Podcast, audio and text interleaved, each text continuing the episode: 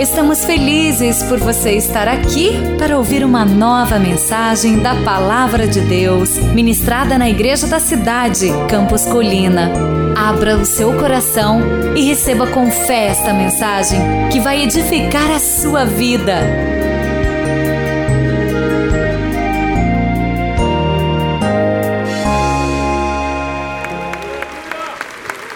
Nós estamos numa série de mensagens nessa quaresma de fé.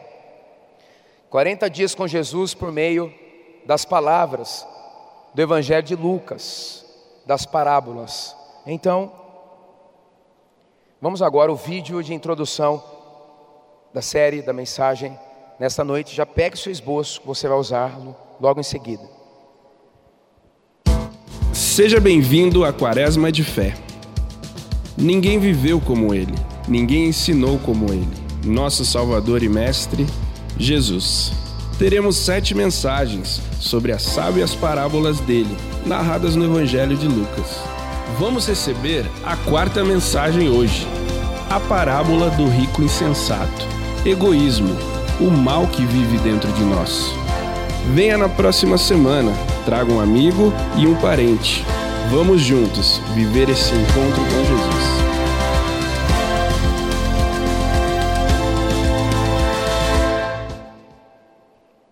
As parábolas de Jesus e a correlação com a nossa vida hoje, agora. Então, nessa série, nós já ouvimos uma mensagem, já vimos, interagimos, a parábola do semeador, uma parábola muito contundente dos tipos de solos, também a parábola do bom samaritano, também já ouvimos a mensagem da parábola da candeia, que foi semana passada, uma belíssima mensagem. Você pode, se você não pôde estar aqui presente, você pode ir no nosso portal e ouvir gratuitamente as mensagens que são pregadas nesta igreja. E hoje, a parábola do rico insensato. Se você tem uma Bíblia e quer usá-la agora, pode abri-la em Lucas 12. Lucas 12, 13 em diante. Deixa a Bíblia aberta. As parábolas de Jesus. No Salmo 78, nós vemos aqui uma profecia de que Jesus falaria e usaria esse artifício no seu ministério. No verso 1 e 2 do Salmo 78, nós vemos o seguinte: Povo meu, escute o meu ensino, incline os ouvidos para o que eu tenho a dizer. Em parábolas abrirei a minha boca, proferirei enigmas do passado. Isso se cumpriu. Isso foi profetizado sobre o Messias. As parábolas, elas eram comuns no ensino de Jesus, aliás, se tornou uma especialidade dele. Era um auxílio didático poderoso, pois as histórias do cotidiano eram metáforas de princípios espirituais. Então, mais facilmente, as pessoas, inclusive, guardariam os princípios, e como a cultura judaica, fortemente naquele contexto, era uma cultura oralizada, eles passavam as histórias ouvidas para os outros. Então, havia um efeito multiplicador uma grande estratégia de comunicação. Como eu disse, a essência era transmitir verdades espirituais. Jesus, ele andava com os doze discípulos e o seu raio de influência aumentando. E algumas vezes ele queria falar exclusivamente para aquele nicho que andava com ele, os futuros apóstolos. E então ele usava esses enigmas, porque em alguns momentos ele não queria que aquelas verdades fossem descobertas por todos. Agora veja o nosso privilégio. Hoje nós temos as parábolas e nós temos a interpretação delas disponível para nós. Então nós somos, nesse sentido, um público seleto. Deus é muito bom. Então, quero ler o texto da parábola sobre o rico insensato. Lucas 12, 13. Está assim: Alguém da multidão lhe disse: Mestre, diz a meu irmão que divida a herança comigo. Respondeu Jesus: Homem, quem me designou juiz ou árbitro entre vocês? Então lhe disse: Cuidado, fiquem de sobreaviso contra todo tipo de ganância. Então Jesus já diz para nós aí que havia um conflito familiar e que o motivo era ganância. E então, continua. A vida de um homem não consiste na quantidade dos seus bens. Vamos repetir isso? Eu falo e você repete, por gentileza. A vida de um homem não consiste na quantidade dos seus bens. De novo, a vida de um homem não consiste na quantidade dos seus bens. Ou. Teve gente que repetiu ou. Então, lhes contou esta parábola. A terra de certo homem rico produziu muito. E ele pensou consigo mesmo: o que vou fazer? Não tenho onde armazenar minha colheita. Então disse: Já sei o que vou fazer. Vou derrubar os meus celeiros e construir outros maiores, e ali guardarei toda a minha safra e todos os meus bens. E direi a mim mesmo: Você tem grande quantidade de bens, armazenados para muitos anos. Descanse, coma, beba e alegre-se. Contudo, Deus lhe disse: Insensato, esta mesma noite a sua vida lhe será exigida. Então, quem ficará com o que você preparou? Assim acontece com quem guarda para si riquezas, mas não é rico para com Deus. Dirigindo-se aos seus discípulos, Jesus acrescentou: Portanto, eu lhes digo, não se preocupem com a sua própria vida. Quanto ao que comer, nem com o seu próprio corpo, quanto ao que vestir. A vida é mais importante do que a comida, e o corpo mais importante do que as roupas no verso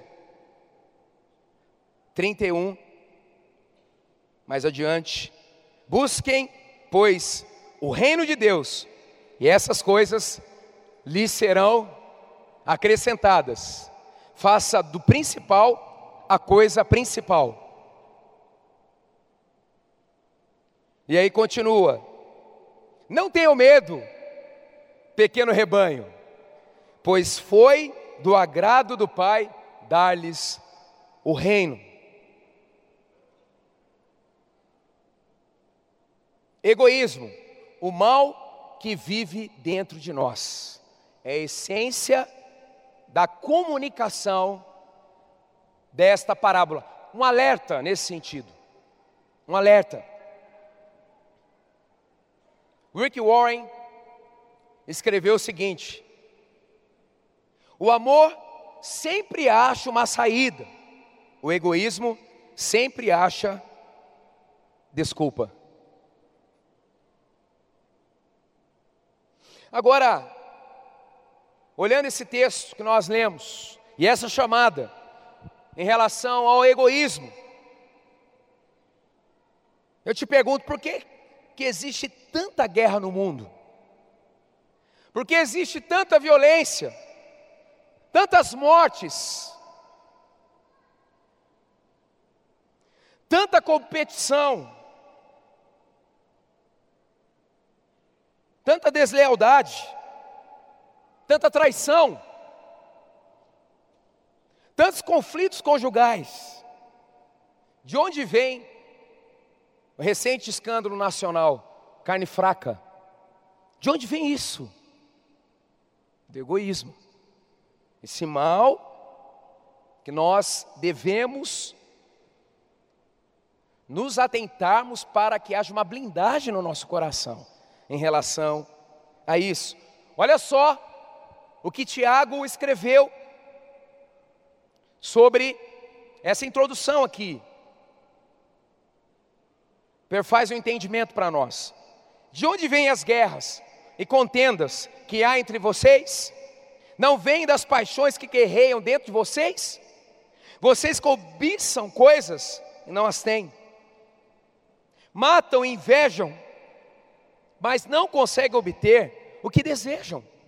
Vocês vivem a lutar e a fazer guerras. Não têm, porque não pedem.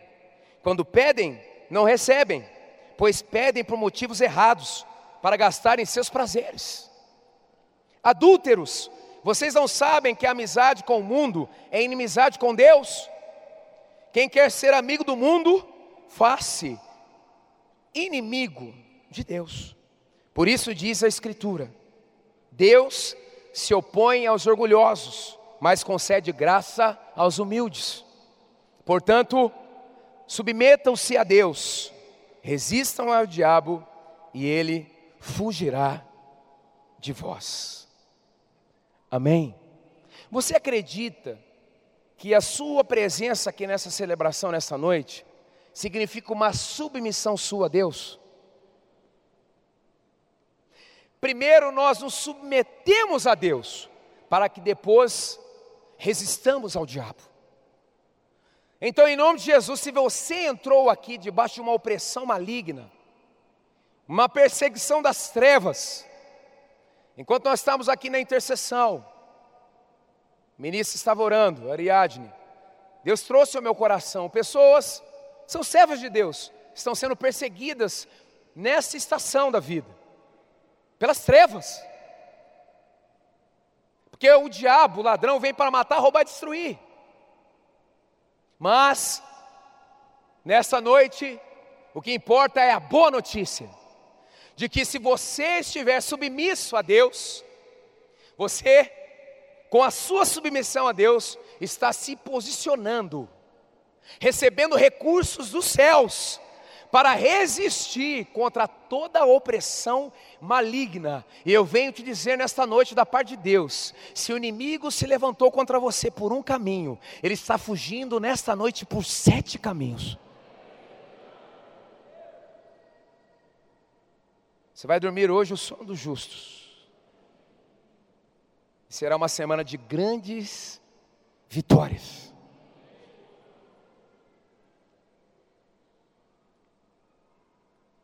Quando uma oposição acontece, quando Golias ficou de frente de Davi, Davi não viu simplesmente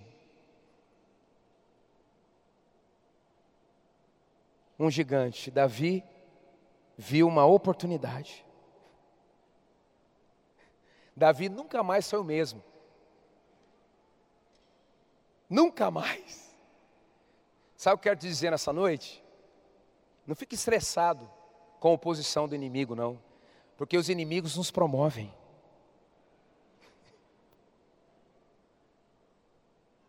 Já pensou se orar sem obrigado, Senhor, pelos meus inimigos? E a Bíblia diz que nós devemos orar por eles, inclusive.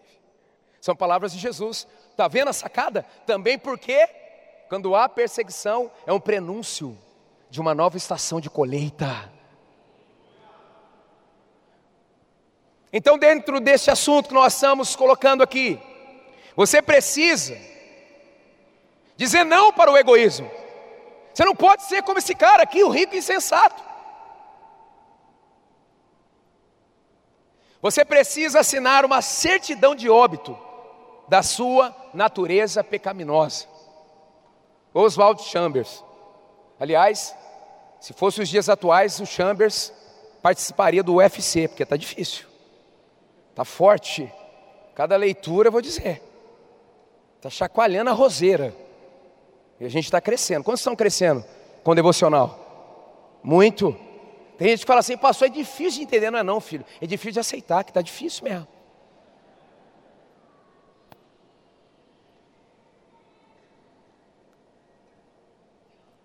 Olha que interessante.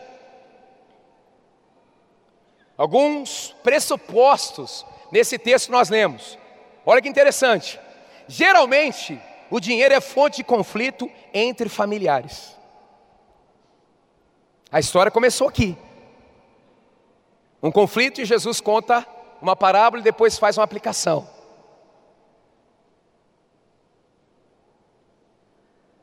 Atenção.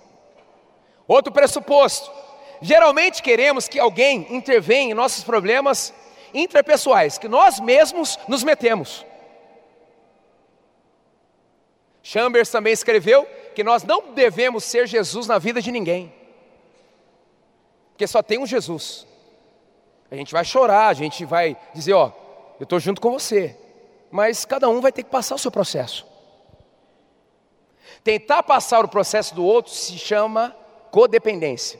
Toda sexta-feira nós temos um projeto aqui, uma ferramenta para que você não seja codependente, chamado 30 semanas. Seja bem-vindo.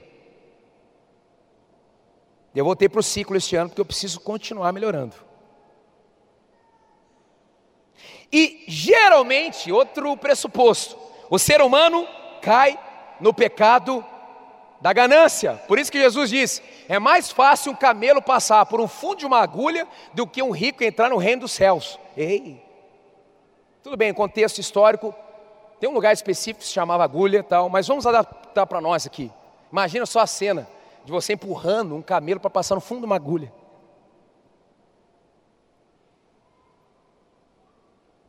Uma frase do nosso líder espiritual, Calito: patrimônio e autoestima não são sinônimos. Você nunca vai estar mais feliz e realizado por ganhar ou ter mais. Uou! Contundente. Contundente. Contundente. Contundente também para um homem dizer isso. Esse mesmo homem que assumiu uma igreja com 800 pessoas e hoje ela tem 15 mil membros e ele continua do mesmo jeito. Simples do mesmo jeito. Então ele pode falar isto. E gente que convive diariamente vê. Sabe aquele, aquela expressão, não subiu para a cabeça? Graças a Deus mas não é muito comum. Por muito menos a gente se perde no processo. Prontos para receber os princípios para a gente crescer? Quantos não querem mais ficar focados simplesmente no egoísmo e ter uma vida que flui mesmo Deus na terra? Quantos querem? Amém, amém. Então vamos aprender. Para vencer o egoísmo em sua vida, a gente quer ser próspero, mas a gente não quer ser insensato. Em primeiro, saiba que a doação não é a primeira atitude da nossa carne, da nossa natureza carnal, da nossa humanidade. Toda ação de prosperidade, de generosidade, terá que ser intencional é uma atitude. Olha o que o rico na parábola disse. Ele pensou consigo mesmo: o que vou fazer? Não tenho onde armazenar. Ele não pensou em dividir, ele não pensou em repartir com os desfavorecidos, ou ele pensou só nele. nele. E por isso foi chamado de insensato. Jesus disse: Eu não vim para ser servido, mas para servir e dar a minha vida em resgate de muitos. O mestre andava com a toalha no ombro para lavar os pés das pessoas que estavam sob a sua influência direta. Segundo, esteja atento, pois a primeira atitude será reter. Para vencer o egoísmo em sua vida, esteja atento, pois a primeira atitude será reter. Então disse: Já sei o que vou fazer, vou derrubar os meus celeiros e construir outros maiores, e ali guardarei toda a minha safra e todo, todos os meus bens. Ali que ele começou a ter problemas. Ter conquistado não era o problema. Quando ele chegou no auge, e a leitura que ele fez do sucesso, a leitura errada, a leitura voltada para si, que foi o problema dele. Deixa eu dizer uma coisa: essa igreja aqui acredita no sucesso pessoal das pessoas. Aliás, eu sinto, eu tenho a impressão de que Deus está chamando pessoas aqui para estudar mais. E Deus vai te abençoar para que você estude mais. Para que você continue no processo de melhoria contínua. para que você continue sendo manufaturado. Declaro sobre a sua vida até o último dia da sua vida na terra, você vai produzir fruto.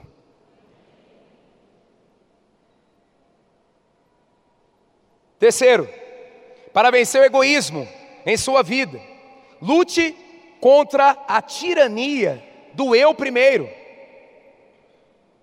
Eu primeiro. Olha só que interessante. Isso aqui é cenas, essa expressão aqui de filme da Disney.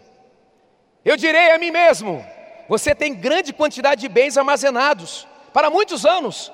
Descansa, coma, beba e alegre-se. Faltou a risadinha.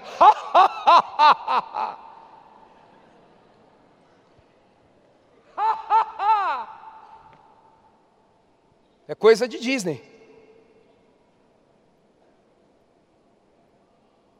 Meu descanso, meu alimento, minha água, meu prazer meu mundo. Tudo legítimo, mas nesse caso, uma legítima ganância.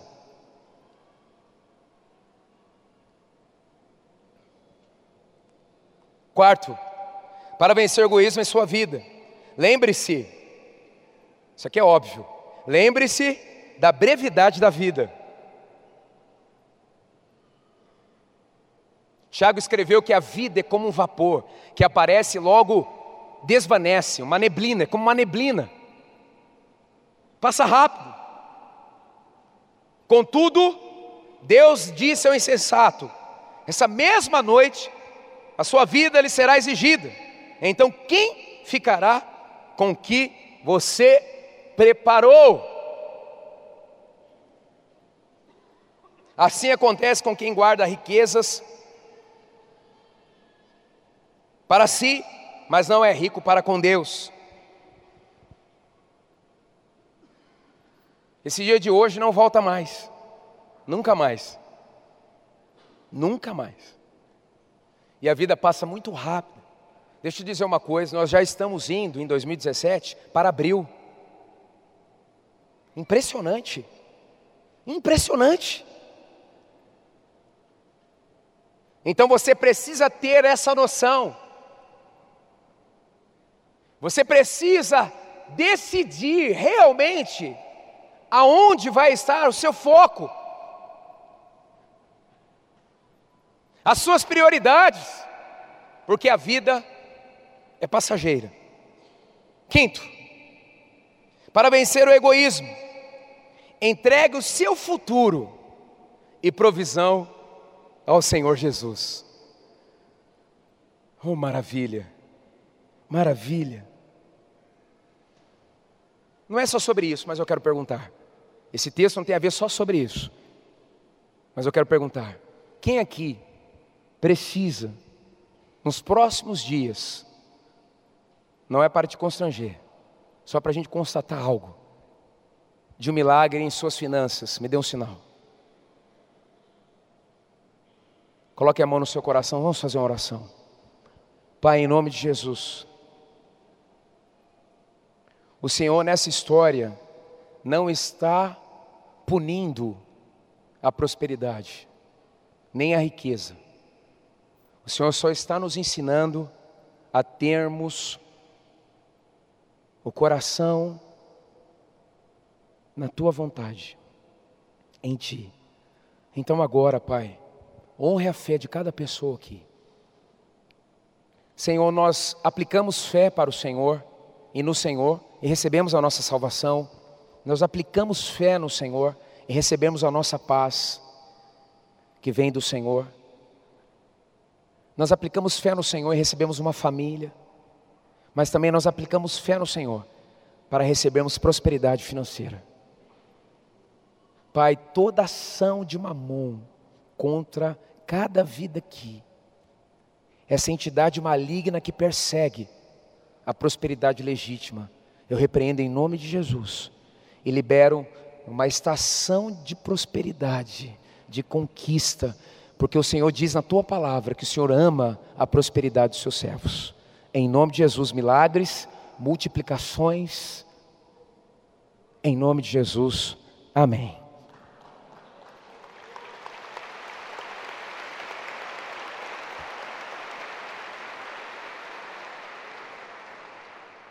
Dirigindo-se aos seus discípulos, Jesus acrescentou: Portanto lhes digo, não se preocupem. Diga assim: Eu não vou, eu não vou me preocupar. Dá uma respirada funda aí. Oh, aleluia. Ele leva todos os nossos fardos. Quando nós focamos no céu, o céu foca na gente. Amém? Sexto, acredite que você tem valor para Deus. Acredite que você tem valor para Deus. Versos 23 e 24. A vida é mais importante do que a comida, e o corpo mais importante que as roupas. Aí Jesus apela, né? Observa os corvos. Pelou? Não semeiam nem colhem, não tem armazéns, nem celeiros. Contudo, Deus, quem alimenta os pardais? O bichinho para comer, quem que, que alimenta os pardais? Quem? Deus. Quem aqui vale mais do que um passarinho? Você, eu, nós. O nosso valor, sabe aonde nasce? Na cruz na cruz. Jesus Cristo de Nazaré entregou-se a si mesmo. Ele abriu mão da sua glória, nasceu num lugar simples. Um rei nascendo num lugar simples. Muito simples. Não tinha nem um quarto. Para que Maria fosse e José hospedados para Jesus chegar. Simples. Simples. Tem gente que pensa assim: ah, minha esposa está grávida, agora eu preciso de recursos para mudar completamente a casa por causa da chegada do bebê. Só que você agora não tem conseguido fazer isso. Está numa fase que você não vai poder fazer isso. Acalma o seu coração. Deus vai suprir tudo. O seu bebê, antes de mais nada, ou antes de tudo, ele é a herança do Senhor. Não vai faltar nada para ele. Então Jesus, ele abriu mão da sua glória. Paulo diz, escreve em Filipenses, que ele se despiu da sua glória e veio como servo, por causa de nós. É assim, na cruz ele estava pensando no Fabiano, na Vivian, no Júlio, na Ariadne, em todos nós. E nós nunca teremos em nós mesmos capacidade de oferecermos algo para Ele que se equipare àquilo que Ele deu para nós. Foi a sua própria vida. Que os seus olhos abertos, seus olhos espirituais, digo, sejam abertos, para você entender essa verdade. Jesus, através do que Ele fez na cruz, mostra o seu verdadeiro valor. Não é o seu carro, não é onde você mora, não é a sua carreira acadêmica, não, não, não, não, não. O seu valor nasce na cruz, e na cruz, com os braços estendidos, foi amor ministrado para a sua vida, para a nossa vida. Na cruz, os nossos pecados estão perdoados todos os nossos pecados. Todos. Todos. Na cruz, o diabo é derrotado. E por isso ele pode andar em derredor, mas ao redor, os anjos do Senhor que andam.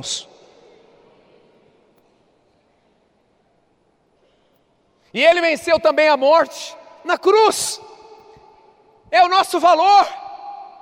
Nessa noite, Deus está liberando o seu coração do materialismo, para que você entenda que em Jesus você é amado, e por meio dele você pode se conectar com o Pai, e quem tem o Pai tem aquilo que pertence ao Pai, e o Pai é dono do ouro e da prata, ele tem todas as coisas. Você tem um nome numa cadeira na mesa real. Senta na mesa nessa noite. Acredite que você tem valor para Deus. Diga assim: é na cruz que o meu valor pessoal é anunciado. Amém. Quantos entenderam isto? Sétimo, para vencer o egoísmo em sua vida, Jesus, na parábola do rico insensato, ensina: vença a tirania da ansiedade. O sofrer antecipadamente. Não é para sofrer nem no presente, quanto mais antecipadamente. Essa noite, Deus está curando pessoas com disfunções emocionais, onde a raiz é a ansiedade em relação ao amanhã. Se você acertar o seu coração nisso, você vai voltar a ter equilíbrio. Quem de vocês, Jesus pergunta, por mais que se preocupe, pode acrescentar uma hora que seja a sua vida? Jesus é demais, gente?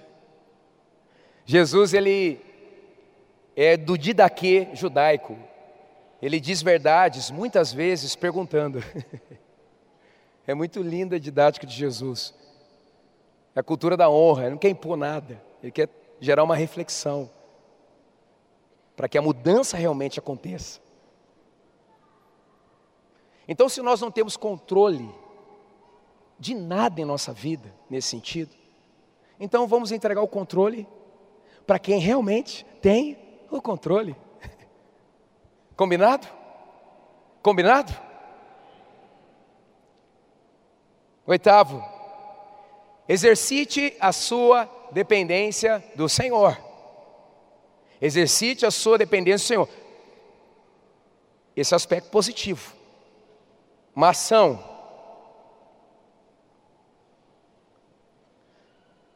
Se Deus veste a Eva do campo, que hoje existe e amanhã é lançada no fogo, quanto mais vestirá vocês, homens de pequena fé. Não acreditar que Deus é capaz de suprir-me é um atestado de que eu sou uma pessoa de pequena fé. Apesar até de aparentar o contrário.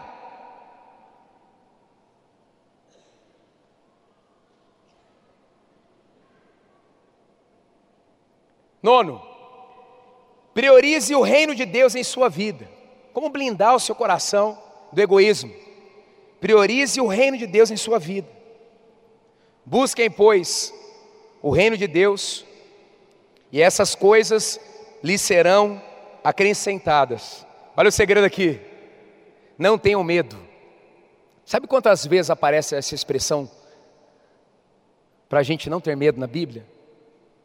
Já ouviu sobre isso? 365 vezes. É uma expressão não tenha medo para cada dia do ano. Não tenha medo, segunda-feira. Não tenha medo, terça-feira. Não tenha medo, quarta-feira. Não tenha medo, quinta-feira. Não tenha medo, sexta-feira. Não tenha medo, sábado. Não tenha medo, domingo. Não tenha medo, segunda-feira de novo. Não tenha medo, terça-feira de novo. Não tenha medo, março. Não tenha medo, abril. Não tenha medo, dezembro de novo. Mas olha que lindo aqui. Pois foi do agrado do Pai dar-lhes o reino. Quem tem o rei, tem o reino.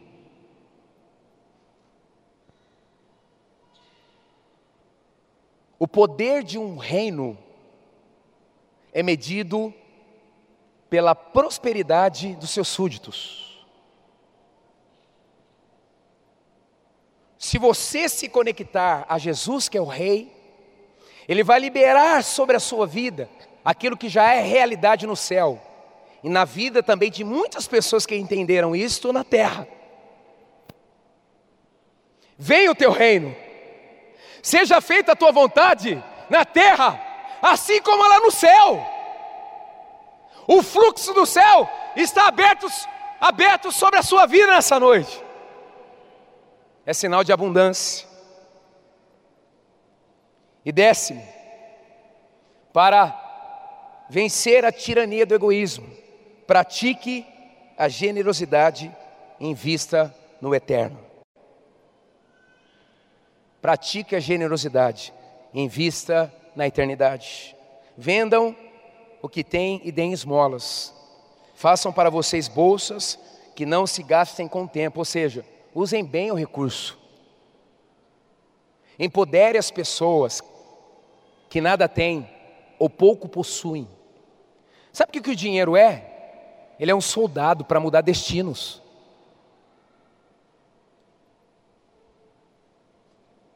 Gastem com o tempo. Façam para vocês bolsas que não se gastem com o tempo, um tesouros nos céus que não se acabe, onde o ladrão, onde ladrão algum chega perto e nenhuma traça destrói. No verso 34, olha que declaração fantástica. Pois onde estiver o seu tesouro, ali também estará o seu coração. Onde está o seu coração hoje? Ou a partir de agora, o seu coração estará onde? Quando ele vai fazer um desfecho dessa parábola, para trazer a solução, ele fala de paternidade. Porque Deus, como Pai, quer cuidar dos seus filhos. O argumento mais poderoso que Jesus poderia usar aqui, na minha opinião, é este mesmo. Sabe qual é o desfecho para as preocupações deste mundo?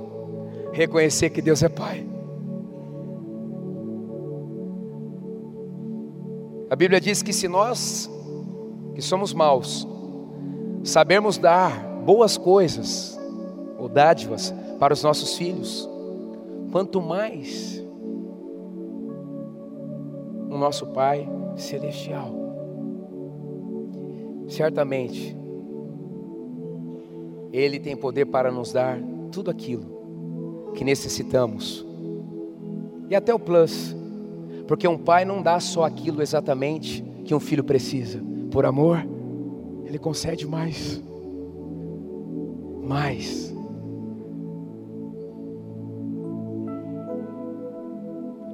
Volte na próxima semana para ouvir uma parábola muito importante, rica, sobre a ovelha e também da moeda perdida em Lucas 15, 1, 10.